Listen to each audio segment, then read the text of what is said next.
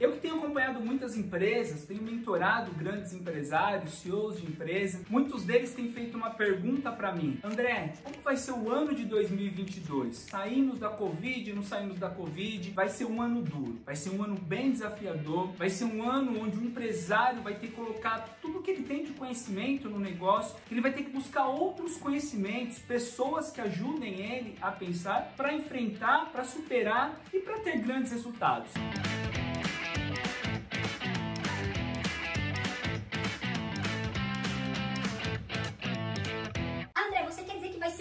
Ruim? Quer dizer que eu não vou ter lucro? Quer dizer que as empresas não vão ter lucro? Na verdade, não. Não é isso que eu disse.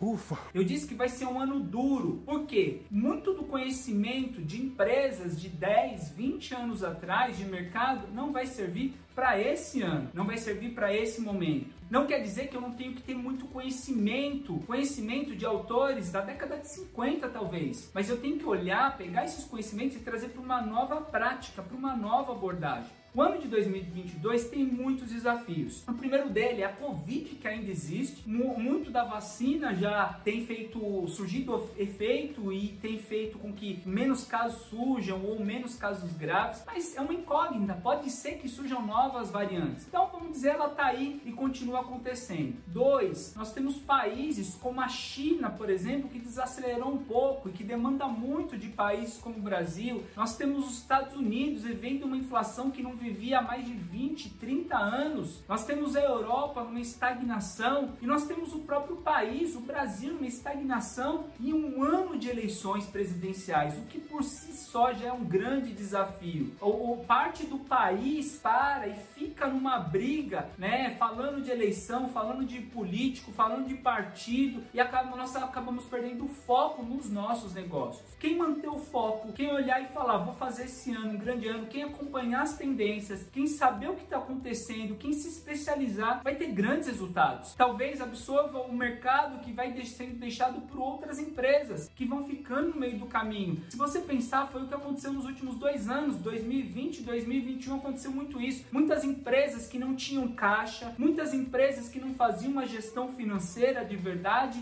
acabaram fechando, quebrando. E outras surgiram, outras que já se preparavam, tinham um modelo de gestão profissional acabaram o quê? Pegando novos mercados, ou esse mercado que se expandiu. A pergunta é: qual vai ser a sua empresa? Ou que negócio você vai ter? Que empresário você vai se tornar? Vamos falar também de investimentos. Vai ser um ano, as pessoas, ah, é um ano muito ruim de investimentos, né? A bolsa, a bolsa vai cair. Ah, é ruim, não compre bolsa, compre criptomoedas, não compre criptomoedas, compre renda variável.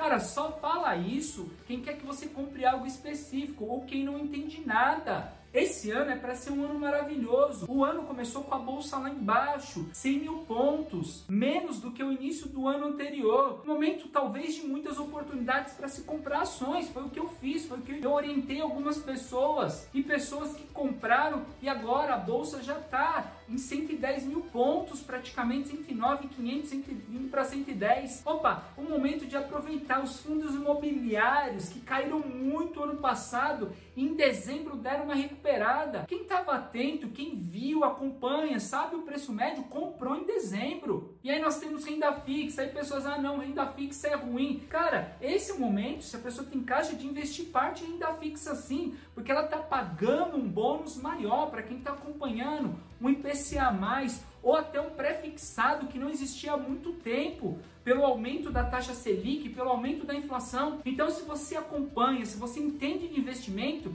você está olhando e pegando o melhor dos cenários. Mas muitas pessoas não fazem isso, elas deixam que a compra a bolsa quando ela está 130 mil pontos, vai na onda, ou compra criptomoeda quando ela está lá em cima, e não em momentos como esse, que ela caiu e caiu consideravelmente. Acompanhar qual momento eu compro, qual momento eu vendo, está aumentando, não está, qual é a tendência da economia mundial, porque interfere diretamente aqui. Provavelmente os juros nos Estados Unidos vão subir de duas a três vezes esse ano. Pelo menos três vezes vão, vão subir esse ano. Isso impacta mais dinheiro para lá, talvez menos dinheiro aqui, mas isso faz com que, com que o bônus pago aqui, né, o, o prêmio, não é nem o bônus, o prêmio pago fique melhor. Talvez quem tenha dinheiro consiga ganhar mais com uma aplicação, então tem que estar antenado. Então 2022, um ano duro, mas um ano de grandes possibilidades. Não perca o foco, mantenha o teu foco. Vai vir Copa do Mundo, vai vir eleições, vai ter sobe e desce de, de, de Covid. Mantenha o foco nas tuas metas. Se você não colocou metas para você ainda esse ano, para tua empresa, para o teu negócio, para agora o que você está falando e coloque as suas metas. Depois monte o seu plano de ação. Eu já falei sobre como montar um plano de ação. E depois mantenha o foco. As pessoas vão querer brigar por política, as pessoas vão querer brigar por futebol, por várias coisas.